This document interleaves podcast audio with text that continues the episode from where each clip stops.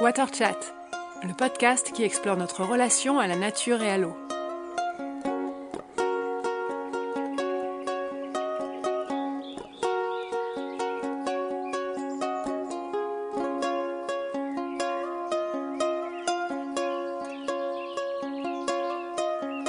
Je m'appelle Séverine Vasselin et j'ai deux grandes passions dans la vie qui, par chance, m'occupent professionnellement.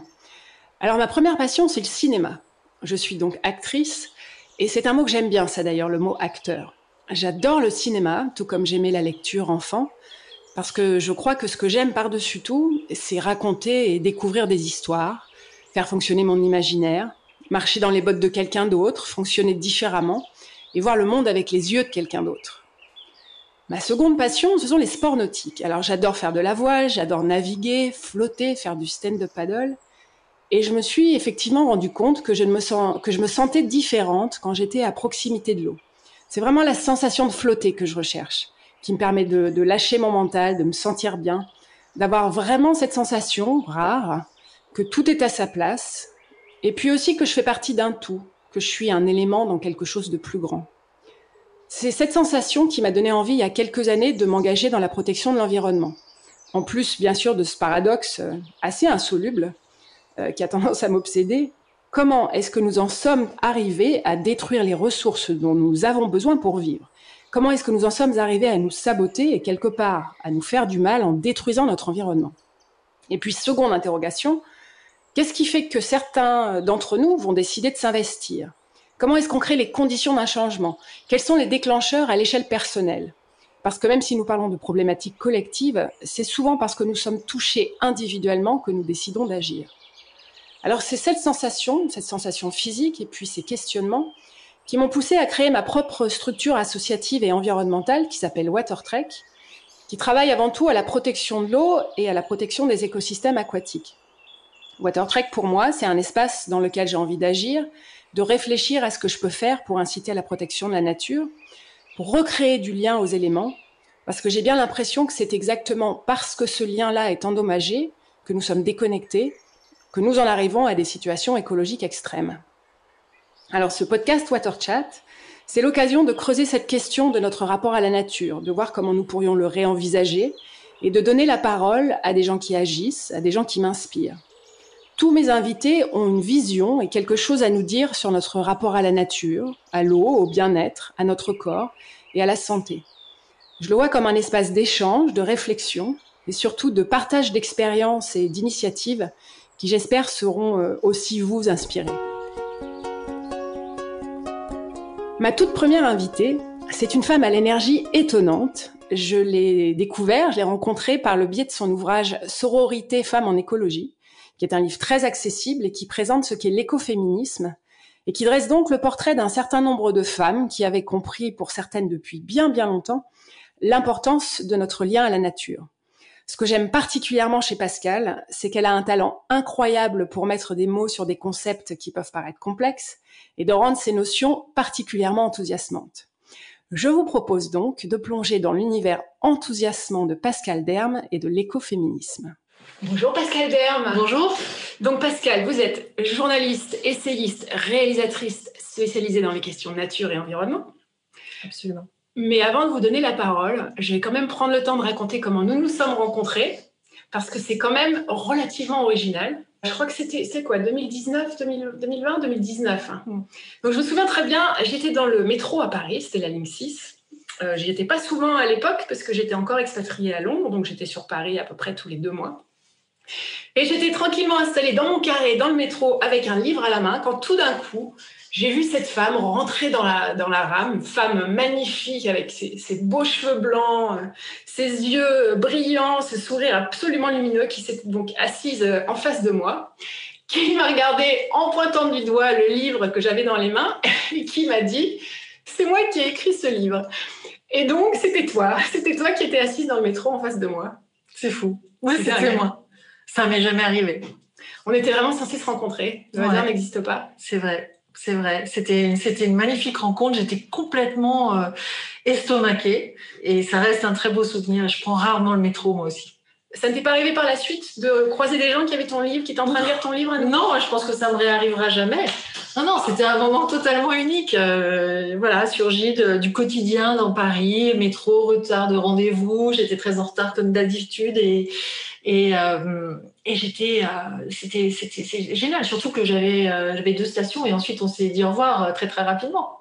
Oui, très rapide. Et moi, j'étais en train d'apprendre un texte pour un casting et, et, je saturais un petit peu, donc je l'ai remis dans mon sac et j'ai sorti mon livre. Euh, deux stations avant, euh, j'avais pas encore le livre dans les mains. C'est quand même incroyable. Ouais. Bah, écoute, ça me fait d'autant plus plaisir que tu, euh, que tu prennes le temps d'être avec moi aujourd'hui pour parler d'eau, nature et de connexion. Alors, est-ce que tu peux nous en dire un petit peu plus justement sur les, tes projets en cours?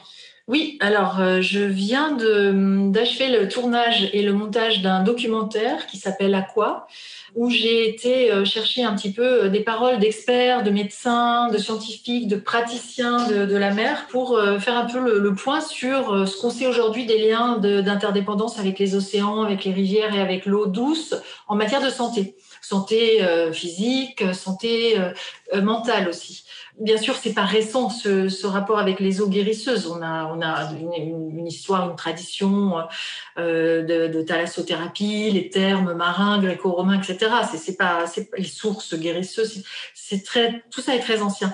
Mais ce qui est nouveau aujourd'hui et ce que j'ai été euh, filmé ce que je raconte, c'est que des médecins s'emparent à nouveau de ce rapport avec l'expérience de l'eau, non pas comme une succession de molécules et de sources de médicaments futurs, parce que ça, ils le font aussi, mais comme une expérience en tant que telle, avec sa température, avec ses vagues, avec son mouvement, et qui s'en servent pour essayer de voir comment on peut résoudre des problèmes résolument contemporains euh, comme la dépression, comme la sclérose en plaques, à Biarritz, comme euh, comme la comme l'hyperactivité, voilà tout un tas de, de, d'enjeux, comme le bien vieillir aussi, tout un tas d'enjeux contemporains pour lesquels finalement euh, je, me suis rendu compte qu'il y avait des données, alors pas des masses, mais une centaine d'études cliniques quand même qui réactualisent ce rapport euh, aux eaux guérisseuses aujourd'hui. Alors tu mentionnes euh, Biarritz, tu, tu mentionnes euh, euh, personnes âgées notamment. J'en profite justement pour faire un, petit clin d'œil à un autre de nos invités, Guillaume Baruc à Biarritz, qui, pendant le confinement, a prescrit des bains de mer à des personnes souffrant de différentes pathologies. Je crois que c'est quelqu'un avec qui tu es en, contact également. Nous, on a, on a, filmé Guillaume Baruc à Biarritz. C'était le premier tournage. Euh, en juillet euh, dernier, euh, et on a filmé la façon dont il prescrit de la surf thérapie.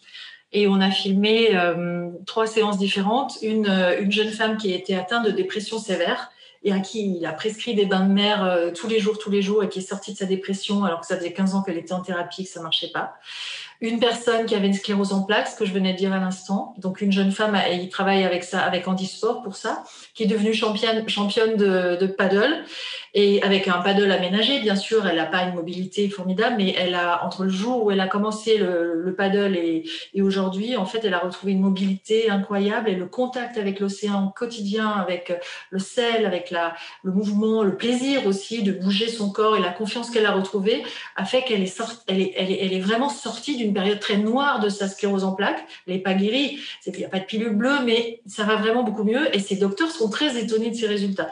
Et on a filmé aussi euh, une autre patiente de Guillaume Barouk qui, euh, qui venait le voir pour des problèmes de cardiopathie chronique et à qui il a prescrit euh, du paddle pour muscler en fait son cœur. Et ce que j'ai bien aimé dans cette démarche, comme chez les autres médecins qu'on a filmés en Suède, en Catalogne ou en Belgique, c'est que avant même de penser à la chimie, ils pensent d'abord au rapport avec les éléments qui sont autour de nous.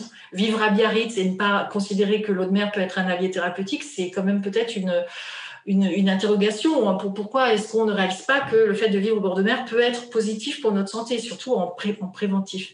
Voilà, donc euh, je, je pense que c'est ça qui me plaît dans cette démarche, c'est qu'ils ne, ne renoncent pas à une médecine allopathique euh, totalement. On va pas guérir euh, des cancers avec une pilule ou avec un bain de mer, mais ils savent, ils savent et ils pratiquent et ils vérifient que le fait d'aller au contact de l'eau peut euh, être complémentaire de certains traitements et peut sans doute atténuer tout un tas de maladies de civilisation comme le diabète de type 2, les maladies cardiovasculaires, les cardiopathies, les dépressions, le stress, gros problème, et que du stress naît tout un tas d'autres maladies et, et voilà, et que c'est une médecine naturelle qui est adaptée à chaque profil. Et c'est pour ça qu'il euh, les médecins que j'ai été filmés font des, des distinctions et sont en fonction des profils des patients à qui ils s'adressent. Écoute, je suis très heureuse d'entendre de la bouche de quelqu'un d'autre que moi que le paddle a des vertus thérapeutiques parce que j'en ai toujours eu la conviction et, tout le travail de WaterTrek tourne autour de cela. Euh, c'est formidable de se dire que euh, de plus en plus de gens prennent conscience de cela, de, l'importance de cette connexion. Alors, pour revenir à, à tes projets actuels, tu m'as également expliqué, alors ça, ça m'intrigue, que tu étais devenu depuis quelque temps guide de bain de forêt. Alors, comment est-ce qu'on nage dans la forêt, Pascal Derme Alors, le bain de forêt n'est pas, euh, une immersion dans, les arbres, euh, dans, la sève. Le bain de forêt est une marche lente. Euh, avec une respiration profonde et consciente de 2 à 3 heures dans des forêts et consiste en fait à, rééquilibrer tout son corps, le pouls, le cœur, la circulation cérébrale, tout se rééquilibre. Et ça a été inventé, c'est né au Japon et ça s'appelle les Shinrin Yoku. Et donc, euh, moi, j'ai découvert ça pour mon premier film Natura. J'ai tout de suite été alertée par cette euh, espèce d'alliance entre la poésie et la science qui se dégage de ce terme bain de forêt. Je me suis dit, comme toi, oh là là, c'est des zones zen, c'est des bains de sources d'eau chaude dans les bois. Je vais aller voir ça. J'adore l'eau et, les arbres. Et en fait, en rencontrant les scientifiques sur place, euh, je me suis rendu compte que c'était tout un art, qu'on nous invite en fait à travers les bains de forêt euh, à, renouveler notre approche sensorielle avec le vivant. Moi, ça fait 25 ans que je suis journaliste dans l'écologie, comme tu disais. Voilà, je suis passée de l'environnement un peu froid et distanciel. Il y a une mise à distance. On parle d'environnement, ce qui nous environne, mais la nature, on l'a au fond, de nous. Quand on pleure, on pleure des larmes d'océan. Le liquide amniotique, c'est la soupe originelle du monde. On a des canopées dans nos, dans nos poumons. Enfin, on est composé d'eau de mer. Si on a pu, si les plantes vertes, si les algues sont sorties des océans, c'est parce qu'elles ont emmené la mer avec elles. Et donc nous, on a encore cette cet océan en nous. Et donc, se rappeler ça, ça permet aussi d'avoir un rapport pas seulement mental et théorique, mais émotionnel et sensible, tu le sais bien, avec euh, les éléments naturels. Et en l'occurrence, le bain de forêt, ça nous invite à nous poser. Et la clé de ça, c'est ralentir ralentir et, ce, et, ce, et je me l'applique à moi-même euh, quand j'y suis d'ailleurs, on en a tous besoin, ralentir, respirer et après euh, regarder, observer, euh, toucher, humer et tout ça, ça, ça, on est obligé de le réapprendre presque, ça paraît fou mais je vais revenir juste un tout petit peu en arrière parce que tu viens de dire une chose euh, euh, qui, m'emmène sur une autre. Euh, quand on pleure des larmes, ce sont des larmes d'océan. J'ai une citation qui me revient en tête. Nous sommes la nature qui se défend. Et donc là, je me dis, est-ce que tu peux juste nous reparler un tout petit peu de ton ouvrage? Donc, pour le coup, cet ouvrage que j'avais dans les mains quand on s'est rencontrés sort en écologie, parce qu'il y a cette notion aussi d'écoféminisme et de sororité qui est très importante dans, tout ton parcours et dans tout ton travail.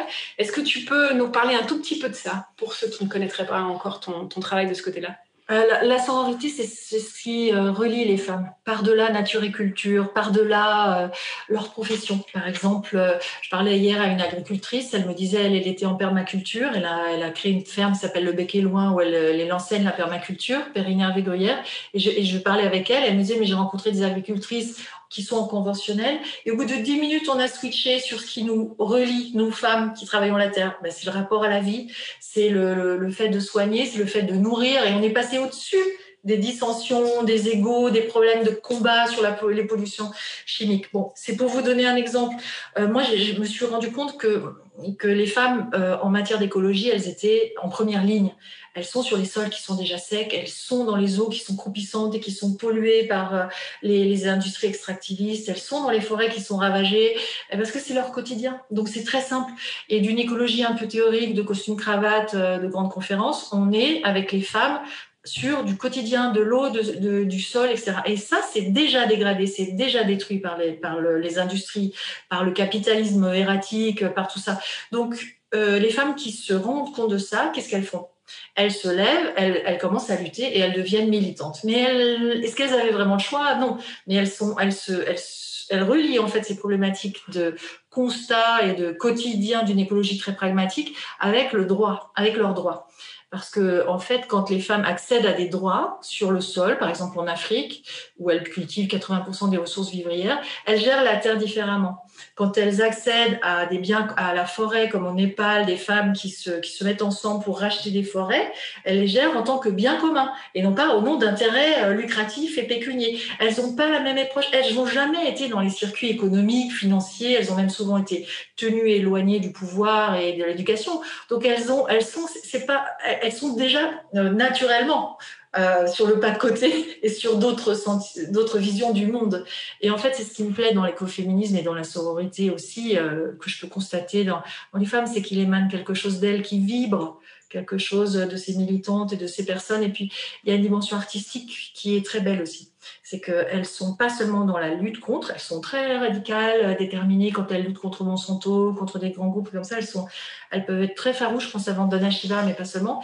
Mais elles ont une dimension euh, de réenchantement du monde qui est en fait peut-être la porte qui m'a le plus séduit c'est ce réenchantement. Elles sont sur de la poésie, elles déclament des poèmes, elles sont, elles font du théâtre, euh, elles dessinent, elles font du street art. En ce moment, les jeunes générations, l'écoféminisme monte beaucoup chez les jeunes. Elles font du street art, elles, chantent euh, et, en fait, elles, se réapproprient euh, leur statut de femme libre, mais en osmose avec le vivant et la nature. Comment est-ce que tu présenterais ce qu'est euh, l'écoféminisme à quelqu'un qui découvre peut-être ce mot pour la première fois? Mais j'ai presque envie de te dire par rapport à, ton dernier propos, est-ce que euh, la lutte environnementale, justement, est-ce qui va permettre aux femmes de se libérer et de, pouvoir enfin trouver leur enfin, occuper leur territoire, prendre leur place dans la société? Alors, je crois que fondamentalement, oui, que l'écologie et l'écoféminisme est puissamment émancipateur pour tout un tas de raisons. Certaines n'étaient pas du tout militantes, comme je le disais, et euh, tout d'un coup, elles trouvent qu'il y a un dépôt de produits chimiques à côté de l'école de leur enfant ou à côté de leur communauté. Ben, c'est un fait d'elles. Hop, elles switchent et elles deviennent militantes. Elles font des campagnes. Je pense à Love Canal euh, ou Erin Brokovich, hein, qui a alors, existé. Mais alors Love Canal, donc c'est l'événement effectivement qui a inspiré la, le script de voilà. qui euh, Erin Brokovich. Si vous n'avez pas vu ce film, c'est l'occasion de le revoir. Qui a vraiment existé, qui était une mère de famille, qui tout à coup euh, trouve que les, enfin, qui, qui contre la pollution industrielle des eaux qui met en danger, en grave danger euh, sa famille et puis toute sa communauté et qui s'est battue seule contre tous et qui finalement est devenue une juriste internationale qui a fait interdire les produits, etc. Mais on a aussi Rachel Carson, biologiste marine qui avec le printemps silencieux a réveillé l'opinion, a créé l'opinion publique américaine sur ces sujets-là, traduit en 27 langues, euh, donc le printemps silencieux où elle dénonce, elle était biologiste marine, mais elle dénonce les DDT et tous les herbicides qui sont euh, aspergés dans les jardins publics. Elle a fait interdire ce produit. Euh, on a euh, des océanographes, on a aussi Anita Conti, on a plein de femmes qui sont, mais, mais aussi on en a dans les, dans les déserts, dans les montagnes, etc. L'écoféminisme, pour les nuls, on va dire, voilà, pour nous tous, pour nous tous qui, faisons de notre mieux et qui découvrons euh, les liens entre ces, entre ces deux domaines. Alors, dans l'écoféminisme expliqué à tout le monde, ça donnerait, euh, ça ça. C'est un mouvement qui est né dans les années 70 sur le terrain. Donc, c'est des femmes qui se battent contre les centrales nucléaires, euh, contre les pollutions industrielles, contre les pollutions chimiques, contre la déforestation. Donc, c'est des mouvements de terrain spontanés de femmes qui constatent que ces pollutions ne sont plus acceptables et qui a été théorisé dans les années 80. 80.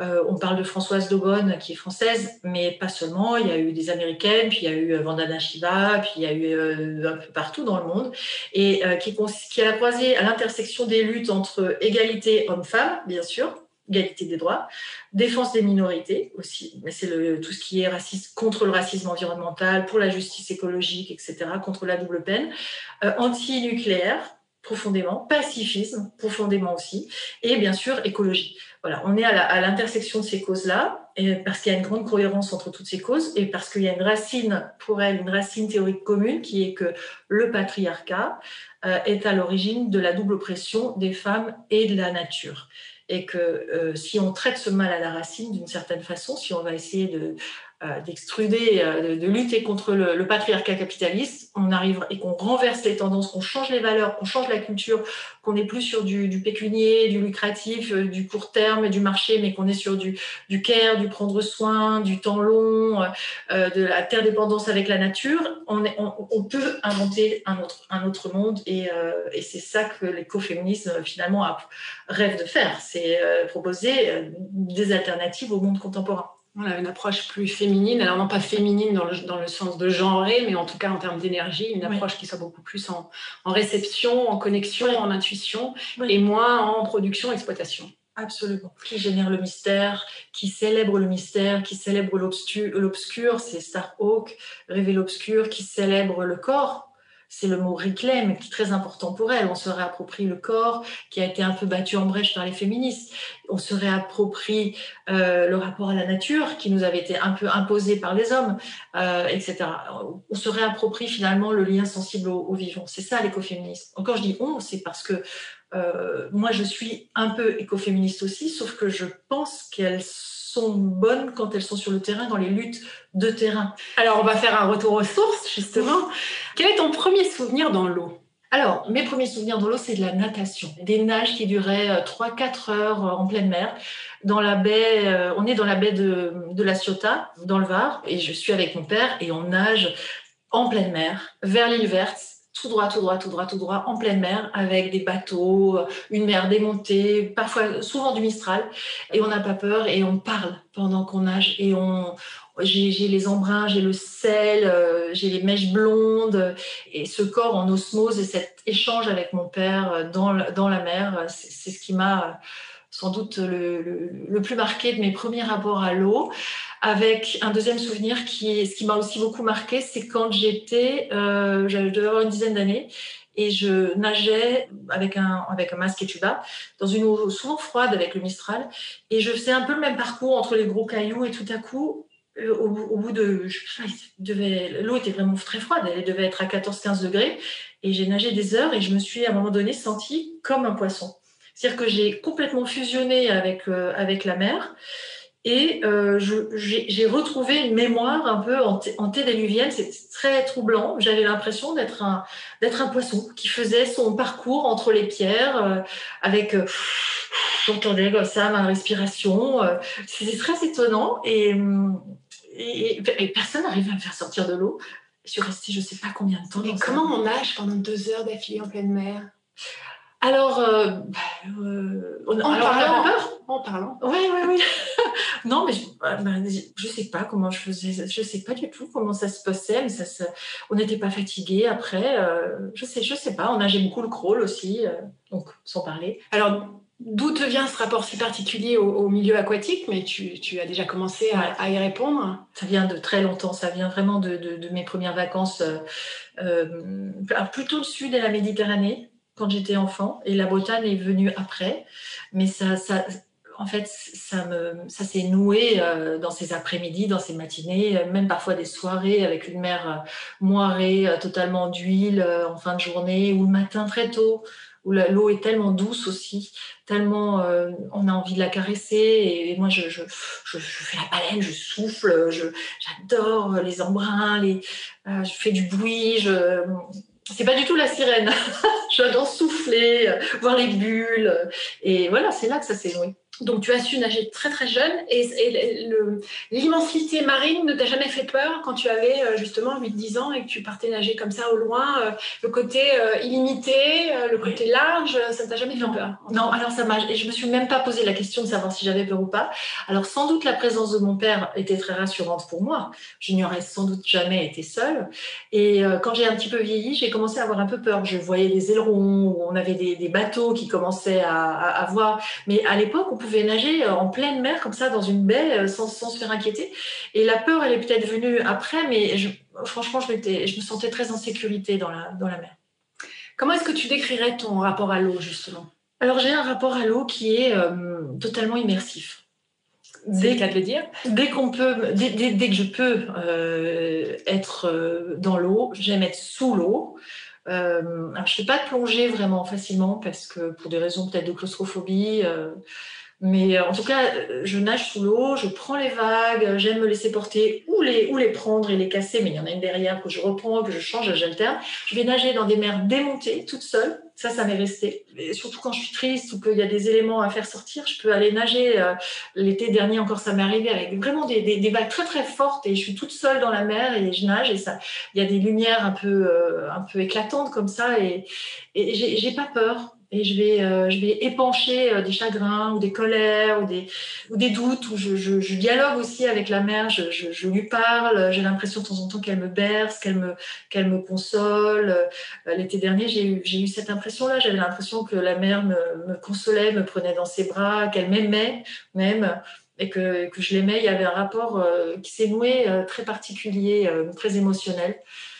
Et, tu me disais aussi que la mère avait façonné ta, manière de penser. Tu avais une, une pensée euh, latérale, notamment. je, te laisse, je te laisse développer, mais c'est très, très intéressant. Et puis, je trouve aussi que ton champ lexical, très souvent, il fait, fait quoi ça et puis je me suis rendu compte qu'en fait j'avais une pensée qui était euh, liquide, quasiment unilatérale, quand, dans le sens où quand tu verses par exemple de l'eau sur du verre, tu vois, ça, ça fait des, des, des, des nappes ça. Et j'ai une pensée un peu en perles. Euh, ça, va, ça vient, ça goûte. Euh, ça, il y, a des perfusions. C'est pas. Euh, c'est pas la pierre. Enfin, c'est donc c'est vraiment une pensée plutôt qui est dans une fluidité, dans une latéralité, comme tu l'as dit. J'ai parfois du mal à retrouver les fils de tout ça, mais ça s'assemble. Et si je lâche un peu prise, voilà, l'inspiration, elle vient en, en flow, ouais, c'est le flow finalement. C'est ça, c'est la concentration et, les idées émergent comme ça, perlent et, moi je, note. Et hum, il y a aussi quelque chose que m'a enseigné l'eau à travers ce tournage euh, et que tu dois connaître aussi, c'est euh, de, je me suis mise à penser haut. J'ai même tourné à quoi? En pensant haut, en, étant haut, en contournant les difficultés. C'était en plein Covid, euh, il y avait des interdictions de tournage, des pays qui se fermaient deux jours avant que j'y arrive. On a quand même été dans six pays entre juillet et, et mi-octobre. Euh, L'Autriche, la Suède, la Catalogne, la Belgique, tout ça c'était euh, complètement fermé. On est passé entre les gouttes, c'est un petit miracle. Et donc, je, contournais les difficultés, je m'accrochais pas, je laissais les choses glisser. En même temps, je donnais un bon coup de panne de temps en temps pour, euh, appeler tout le monde, pour organiser.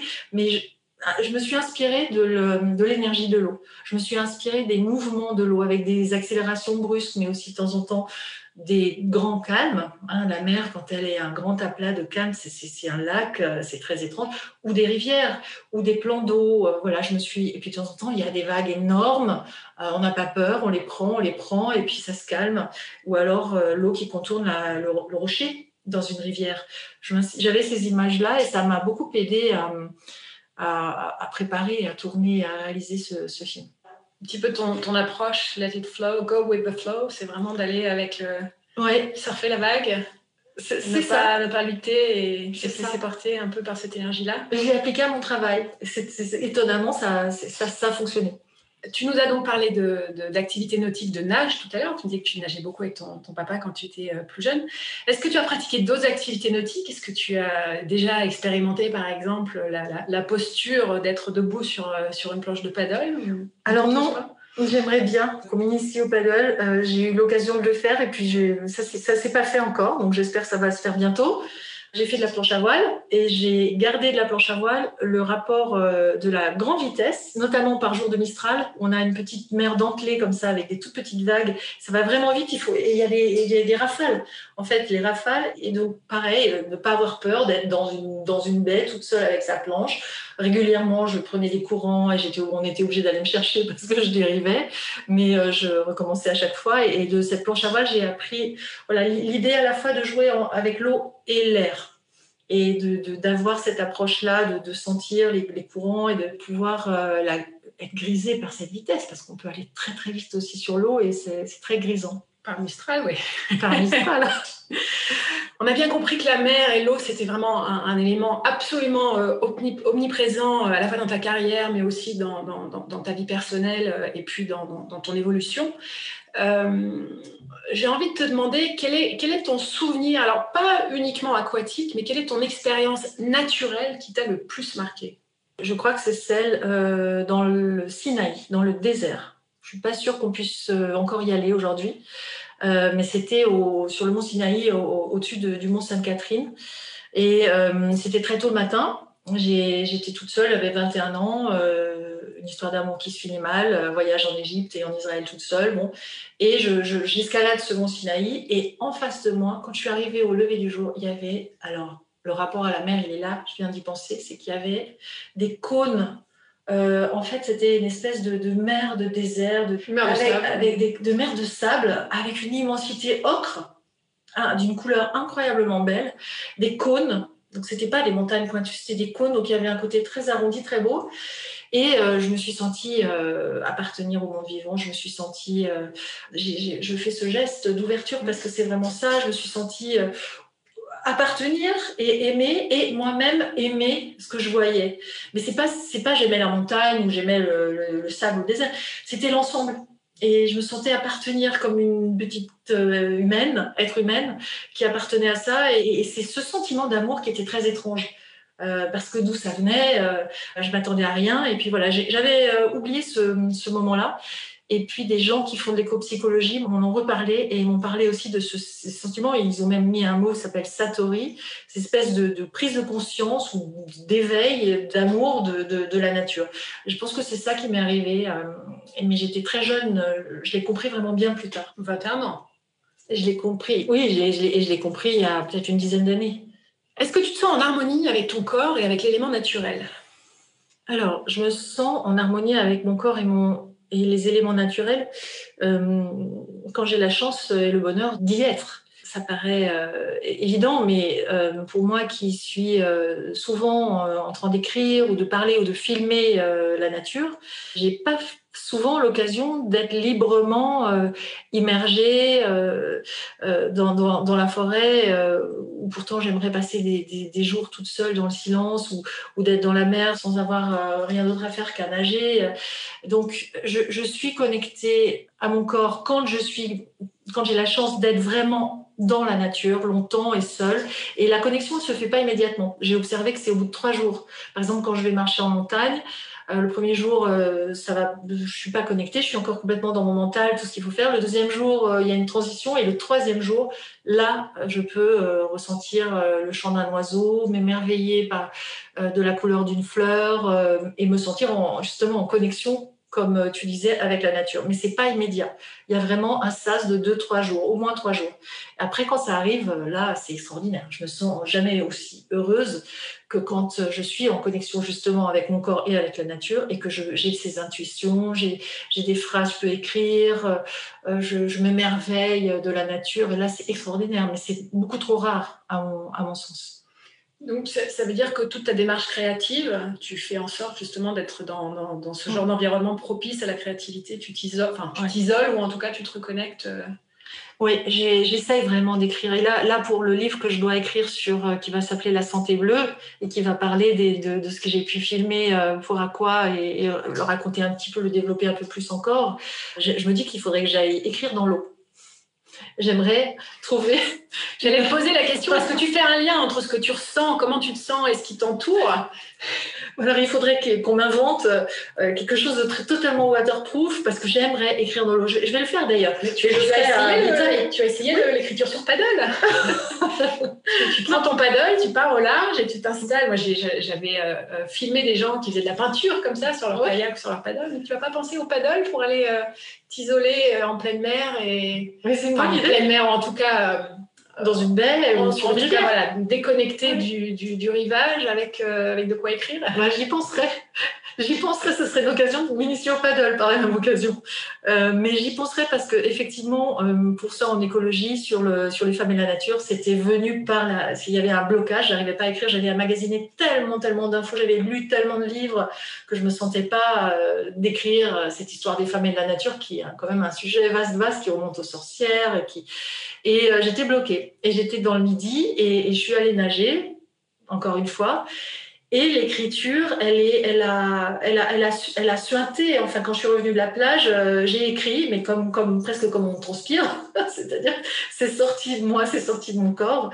Et après, voilà. Et après, je suis allée marcher et il y avait une espèce de. de les idées étaient dans l'air aussi. Plus je m'élevais en altitude et plus j'avais des idées qui étaient légères. Donc, il y a une. Oui, il y a une, une osmose entre la créativité que je peux, dont je peux bénéficier et les éléments naturels. Et à contrario, quand euh, je me suis rendu compte qu'un de mes précédents livres où j'étais scotchée dans une ville et j'étais, j'avais pas pu aller dans la nature, l'inspiration venait pas. J'ai souffert, je, n'arrivais pas à écrire, rien ne venait. Et c'était vraiment le très bon contre-exemple parce que j'étais euh, toute la journée à une table de travail, bloquée totalement, et, ça ne venait pas. Voilà, j'aurais dû aller euh, partir dans la forêt et ça se serait débloqué. Mais donc oui, c'est l'écriture, elle est liée vraiment à à, la nature et même à la qualité de la nature et au type d'éléments naturels qui génèrent des pensées différentes ou des idées différentes. C'est-à-dire C'est-à-dire que quand euh, je suis dans l'eau, il y, a des images qui me viennent. Peut-être que c'est plus de la poésie, c'est plus émotionnel, euh, c'est quelque chose de plus personnel. Euh, j'ai envie d'écrire. en montagne, j'ai une espèce de, lucidité, enfin comme ça, de, vision. Et donc là, j'arrive mieux à, réfléchir, à poser des, analyses, à avoir des, Je pourrais écrire plus des.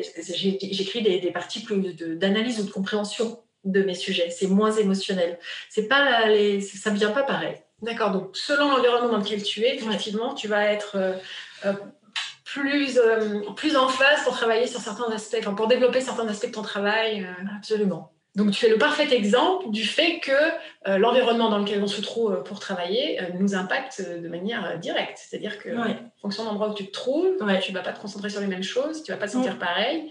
Tu vas travailler sur des choses plutôt documentaires, plutôt, plutôt poétiques, plutôt créatives en fonction de ce qui t'entoure. Oui, et les saisons aussi. Et la lumière joue un rôle très particulier aussi. C'est-à-dire que quand on est dans, je me trouve dans des, dans des environnements où la lumière est un peu plus sombre ou en hiver, euh, il y, a, y, a, le cycle des saisons qui fait que c'est pas le moment de, de y a, c'est la graine en hiver, donc c'est pas le moment de sortir les projets, c'est pas le moment de sortir les idées, c'est pas, c'est le moment où au contraire je suis en, en écriture ou en gestation de projet, mais ça sort au printemps. Je sors rarement un livre ou un projet euh, en hiver. C'est plutôt des périodes où il fait sombre, où je suis dans une intériorité. C'est très propice à, à la gestation des projets, comme les graines qui mûrissent tranquillement euh, sous la terre, et, et, et ça sort au moment où la, où la, lumière commence à revenir. C'est là où voilà, ça, ça sort, euh, ça, j'ai envie de m'exprimer, de parler, etc. Mais l'hiver, pour moi, c'est des périodes aussi où, où, cette créativité, elle est très souterraine. Donc, il y a ça aussi, il y a aussi des saisons. Donc ta, ta chronologie euh, personnelle et professionnelle est aussi très connectée à la nature. Oui. Et quand je n'ai pas ce lien, ça me rend malade. Donc euh, voilà, y a, maintenant je, sais que ça va loin en fait cette histoire de rapport à la nature et que euh, c'est pas une vue de l'esprit que de, penser que ce rapport à la nature est vital. Enfin, à force de parler de santé, etc., on, se pose des questions sur soi-même et, maintenant moi je sais que j'ai besoin de vivre plus souvent au contact de la nature pour, euh, pour pouvoir continuer. On va se tourner un tout petit peu vers le futur. Quelles sont pour toi les priorités à considérer pour la protection de notre planète à l'heure actuelle? Indéniablement, il y a quatre ou cinq euh, sujets primordiaux, dont euh, les océans. Il est évident que ce qui se passe dans l'océan en interaction avec l'atmosphère, comme on le sait, est une des priorités absolues. Je le mettrais euh, presque au top de la liste avec la protection des forêts et le fait de replanter des arbres. Mais toutes les techniques qui pourraient consister à préserver les océans, préserver, euh, lutter contre la surpêche qui est absolument scandaleux, arriver à nettoyer, à, virer ces plastiques ou à atténuer cette question des plastiques, comme tu sais, enfin tout ce que vous faites. Merci de valider notre. Oui, tout ce que vous faites sur les océans, c'est absolument fondamental. Voilà, ça c'est sûr. Consommer différemment les poissons, etc.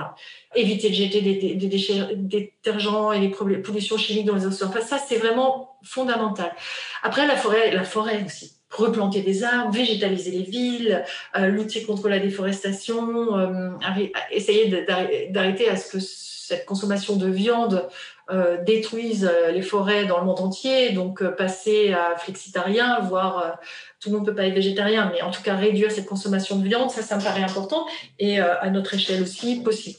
Ensuite, en priorité, je dirais que la situation actuelle du, contexte du, Covid ou de la Covid euh, nous amène à revoir notre consommation et ça, c'est plutôt très bien pour la planète. On va espérer que les habitudes de consommation locale, de réduction des, trajets en avion, tout ça va continuer. Et la, la, troisième peut-être priorité, c'est tout ce qui est pollution industrielle lourde et nucléaire alors l'extractivisme aussi, bien sûr. Dans les pays, certains pays du monde souffrent beaucoup de, toutes les mines, des grands barrages, euh, c'est terrible. Mais la pollution industrielle, euh, voilà, faire des règlements plus stricts, éviter que les multinationales ne soient au-dessus des lois. Donc euh, tout ce qui est écocide, moi je suis à fond pour tout ce que fait Valérie Cabanès. Je suis complètement euh, fan de ce que font les gens qui travaillent de notre affaire à tous, l'affaire du siècle. L'écocide, c'est quelque chose de très important, considérer que la nature, que les rivières et que, comme c'est déjà le cas, donner une voie juridique à la nature pénale. Et, un caractère, une personnalité juridique à la nature pour que les générations futures, si c'est nous, la, la, défendions pour l'avenir aussi. et, ça, c'est des outils, un arsenal juridique pour pouvoir... Absolument. Et ça, je crois que c'est aussi très, très intéressant ce qui se passe actuellement là-dessus. Alors, quel message tu aimerais faire passer aux générations futures? N'oubliez pas que, que la nature vous aime euh, et que vous faites partie de cette nature. Et ma toute dernière question, quel est le don de la nature que tu rêverais d'avoir? Tout est permis. Alors, j'aimerais bien pouvoir euh, respirer sous l'eau, ah, comme un, comme un poisson. ça, je sais pas. Respiration amphibie, je sais pas. Oui, respiration amphibie. J'aimerais bien ça. Tu vas pouvoir passer amphibienne. Sirène. Sirène. Ah, la sirène, elle, elle, respire sous l'eau et, sur, et, et, sur Terre, hein, dans les deux éléments. Alors non, alors euh, une sirène aquatique, une sirène qui resterait dans l'eau. En tout cas, je pourrais, j'aimerais passer euh, des heures et des heures sous l'eau sans avoir à, faire, à porter ces bonbonnes qui m'angoissent un peu euh, d'oxygène. mais tu, fais un petit peu d'apnée? Ou tu non, as jamais, tu as jamais testé la monopale non plus? Non. Ah, on aurait essayé ça. Après une monopale. Oui. C'est très intéressant comme sensation physique. Pascal, merci infiniment pour ton enthousiasme, ta passion, ton énergie et puis tout ce que tu nous enseignes parce que tu as une connaissance non seulement de, ces différents éléments naturels, mais une manière d'envisager euh, les rapports et surtout une manière d'en parler. Tu as une manière de parler de ce rapport à la nature qui est absolument euh, exceptionnelle, de, pouvoir euh, déchiffrer, mettre des mots comme ça sur quelque chose qui est encore pour beaucoup d'entre nous abstrait. Hein. On sait que ça nous fait du bien, mais tu as une manière d'en parler qui est vraiment très inspirante. Donc merci infiniment Pascal d'avoir été avec moi aujourd'hui. À très bientôt. Merci.